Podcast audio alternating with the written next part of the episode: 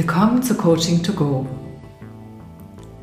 Heute habe ich Ihnen ein Thema mitgebracht, wie Sie Ihr Selbstcoaching erweitern können. Der Hintergrund ist, dass in jeder, in jedem Seminar, was ich mache, es einen absoluten Renner gibt.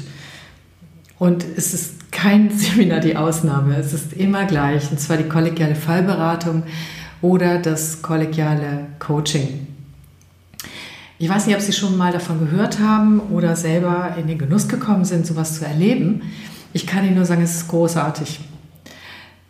Und zwar, weil die kollektive Intelligenz aktiviert wird. Und ganz besonders äh, genießen die Teilnehmer auch, dass sie aus ganz verschiedenen Welten, aus denen sie stammen, ganz verschiedene Unternehmenskulturen, äh, Branchen, merken, dass A, das Menschliche überall gleich ist, die gleichen Themen auftauchen. Das verbindet sie sehr stark miteinander. Und B, sie trotzdem, dass alle ähm, ähnliche Themen haben, ganz, ganz unterschiedliche Sichtweisen darauf zu bieten haben und aus Sichtweisen, auf die sie selbst im Leben nicht gekommen wären. Und das macht es zu etwas, was jedes Mal ähm, ja, einfach der Renner ist. Ich genieße das auch sehr, weil dieses Moderieren so einer kollegialen Fallberatung oder eines kollegialen Teamcoachings oder Coachings ähm, bedeutet, dass ich wirklich spüren kann, wie sich alle einbringen, wie sie füreinander mitdenken, wie sie automatisch an einem Strang ziehen. Und auch ich höre dann ganz oft Blickwinkel oder Lösungsideen, auf die auch ich im Leben nicht gekommen wäre. Also trotz dessen, dass ich das schon so lange mache. Und das freut mich besonders. Ja, wie geht denn sowas jetzt eigentlich und warum mache ich das im Coaching to Go? Vielleicht die zweite Frage zuerst.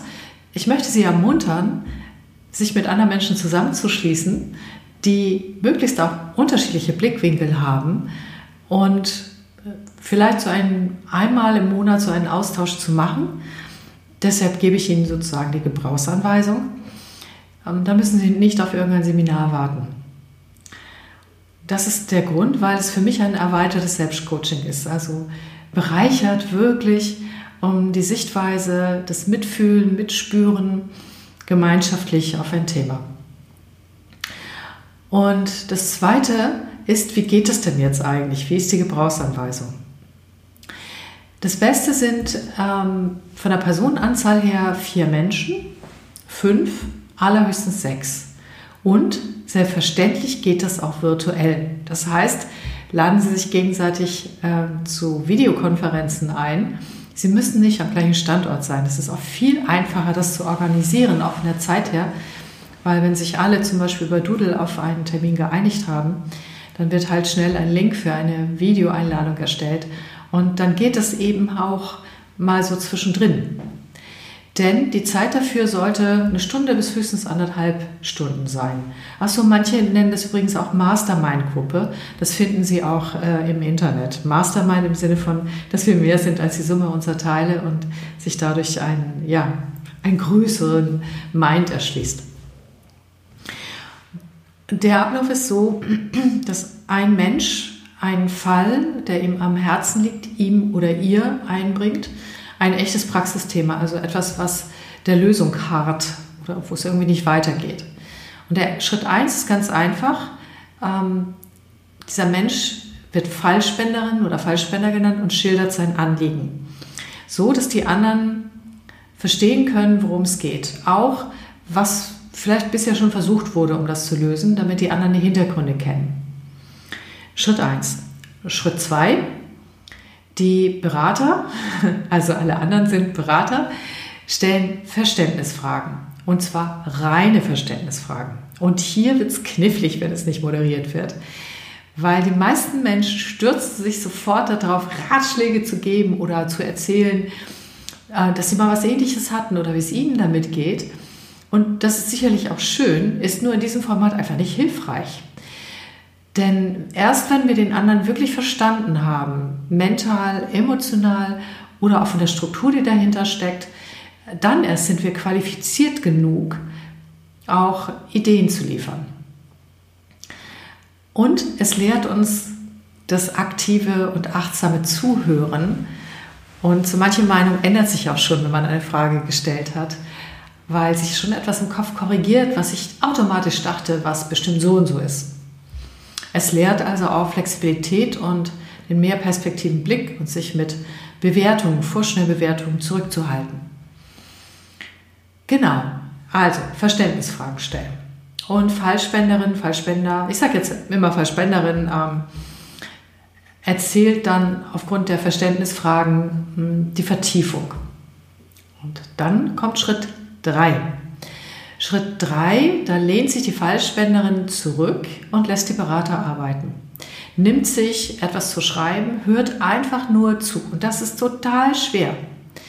Weil in dem Moment, wo etwas geäußert wird, und wie, das erzähle ich gleich noch, ist es natürlich automatisch dazu, dass wollen wir etwas sagen, wie stimmt oder stimmt nicht oder ach nee und habe ich doch und mm, und so weiter. Das ist auch der Grund, warum es dann oft viele Diskussionen gibt und sich solche Sachen hinziehen, auch in Meetings. Dieses Format lebt davon, von dem Grundgedanken, dass die Fallspenderin, der Fallspender, schon selbst die bestmögliche Lösung findet, wenn wir helfen zu reflektieren. Das heißt, wir müssen auch gar nicht die Lösung bieten.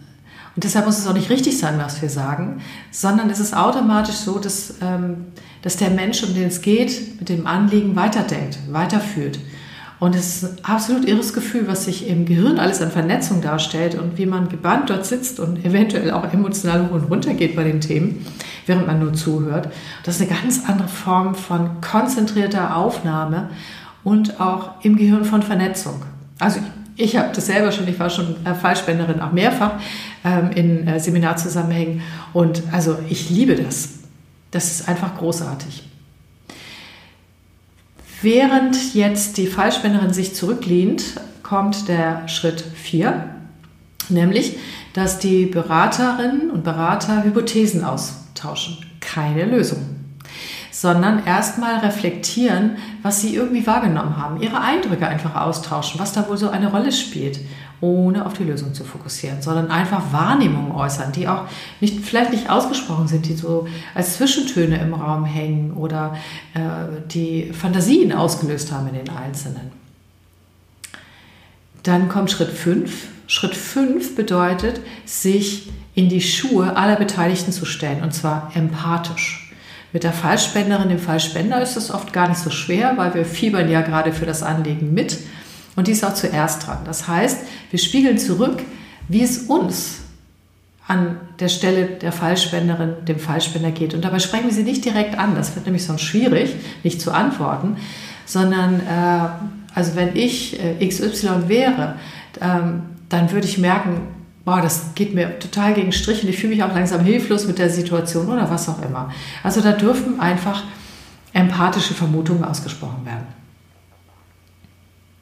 An dieser Stelle kann es sein, dass wenn der Falschspender sich total falsch verstanden fühlt, äh, dass er nochmal Veto einlegt und etwas korrigiert. Das ist in Ordnung. Solange es nur eine kurze Korrektur ist. Denn es ist genau dieser Punkt, man möchte so gerne sofort was dazu sagen. Zurückhaltung ist hier gefragt.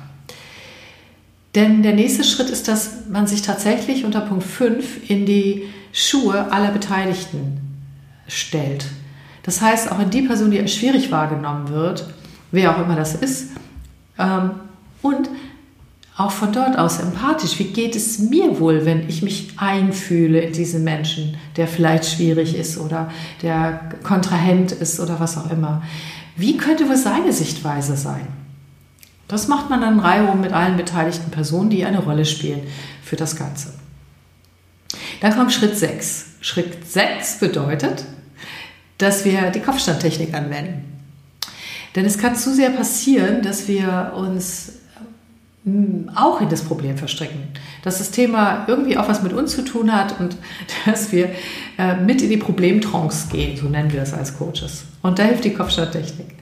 Die bedeutet, dass wir etwas völlig Widersinniges tun, nämlich wir überlegen mit ganz viel Spaß, ähm, wie könnte die, der Fallspender, die Fallspenderin das total schief gehen lassen. Also so falsch machen, dass es mit Sicherheit nach hinten losgeht. Gegen die Wand fahren. Und da dürfen die abstrusesten und fantasiereichsten und völlig tabuisierten Fantasien hochkommen. Das hat den Effekt, dass es den Kopf frei macht. Meistens führt es auch zu lauter Gelächter, weil es so absurd ist. Und dann erst kommt das Stück, wo es um Lösungsideen geht. Und das geht dann so, was ich tun würde anstelle der Falschspenderin, wenn ich in seinen Schuhen stecken würde, in ihren, würde ich das so und so machen. Oder aber auch, ich hatte wirklich mal was ähnliches und es könnte helfen, das. Und dann kommen Lösungsideen. Ja, währenddessen schweigt die Falschspenderin immer noch. Wenn die Falschspenderin merkt, sie hat so viel gesammelt, dann kann sie an der Stelle auch Stopp rufen und dann hören die Berater sofort auf, auf weitere Tipps zu suchen. Es kann aber auch sein, dass sie noch weiter am Verarbeiten ist und dass die, die Berater so lange weitermachen, bis sie merken, äh, so jetzt kommt einfach nichts mehr. Das war es von unserer Seite. Und dann kommt Schritt 7, wenn ich richtig mitgezählt habe, aber wird schon. Und Schritt 7 ist dann das Fazit der Fallspenderin. Und sie sagt jetzt nicht bewertend zu all dem, was sie gehört hat, äh, ob das richtig oder falsch ist oder ähm, ob sie davon etwas mitnimmt oder nicht, sondern sie zieht wirklich ein Fazit und beschränkt sich auf das, was es in ihr bewegt hat. Spiegelt zurück, wie es ihr dabei ergangen ist und auch, was sie für sich daraus mitgenommen hat und daraus macht. Und dann gibt es noch äh, zum Schluss einen Austausch in der Gruppe. Was hat es denn jetzt für uns bedeutet? Was haben wir daraus mitgenommen, gelernt und so weiter? Denn die Erfahrung zeigt, dass das, was wir anderen Menschen raten, auch immer etwas mit uns zu tun hat. Die Blickwinkel, die wir sehen, haben immer etwas mit uns zu tun. Das heißt, wir können sehr viel über uns lernen und auch, ähm, selbst wenn es nicht der gleiche Fall ist, den wir schon mal hatten oder haben werden, wir nehmen trotzdem eine Menge daraus mit. Wie gesagt, ich liebe diese Art der Zusammenarbeit. Offen kommen so verblüffende Dinge dabei raus. Großartig. Sie werden sich fragen, wie lange dauert das denn? Also, das kommt darauf an, wie viele Menschen daran beteiligt sind und wie geübt die Gruppe ist. Äh, wenn man es das erste Mal macht, ähm, dann kann das eine Stunde dauern, auch nur für einen Fall. Und dann ist meistens auch die Luft raus. Das heißt, einen zweiten zu machen, wird dann etwas schwierig, wenn man sich anderthalb Stunden vorgenommen hat. Wenn eine Gruppe schon geübt ist oder sehr diszipliniert oder gut moderiert ähm, und die Schritte bereits kennt, dann dauert sowas 20 Minuten. Weil sowohl die Fallspender wissen dann, dass sie sich konzentrieren, bereiten das dann entsprechend auch vor, wie sie es möglichst gut transportieren, als auch die Berater wissen, dass sie nicht einfach nur nochmal etwas dazu sagen, sondern bleiben konzentriert am Ball, was wurde schon gesagt und was bringe ich jetzt noch ein. Und dann kann es in 20 Minuten durchlaufen und äh, mit also nicht, wenig, äh, nicht weniger Effektivität oder Tiefe. Also es kommt ein bisschen auf den Übungsstand an. Also Tipp ist, wenn Sie das das erste Mal machen, müssen Sie ja vielleicht auch ein bisschen kennenlernen, wenn Sie sich untereinander nicht so gut kennen. Dann planen Sie anderthalb Stunden für die Geschichte ein, machen nur eine Fallberatung und überlegen Sie später lieber in der Auswertung, was war gut, wie wollen wir das zukünftig machen und wer möchte als nächstes.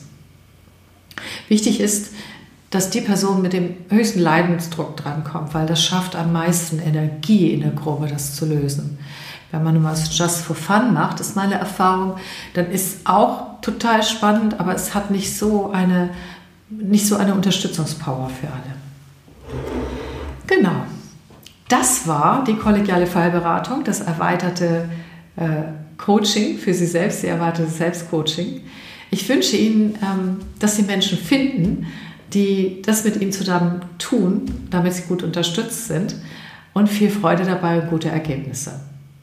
Und nochmal ein kleiner Werbehinweis, ab 2020 plane ich auch solche äh, virtuellen, entweder virtuelle Leader Circle, wenn es um Führung geht, oder aber äh, äh, Circle für die sogenannte Heldenreise. Das heißt, wenn Sie sich gerade in spannenden Zeiten befinden, auch solche ähm, virtuellen Meetings anzubieten und zu moderieren. Wenn Sie daran Interesse haben, melden Sie sich gerne per Mail. Für jetzt wünsche ich Ihnen einen schönen guten Tag und bis bald einmal. Ihre Christa Marie Mönch. Tschüss.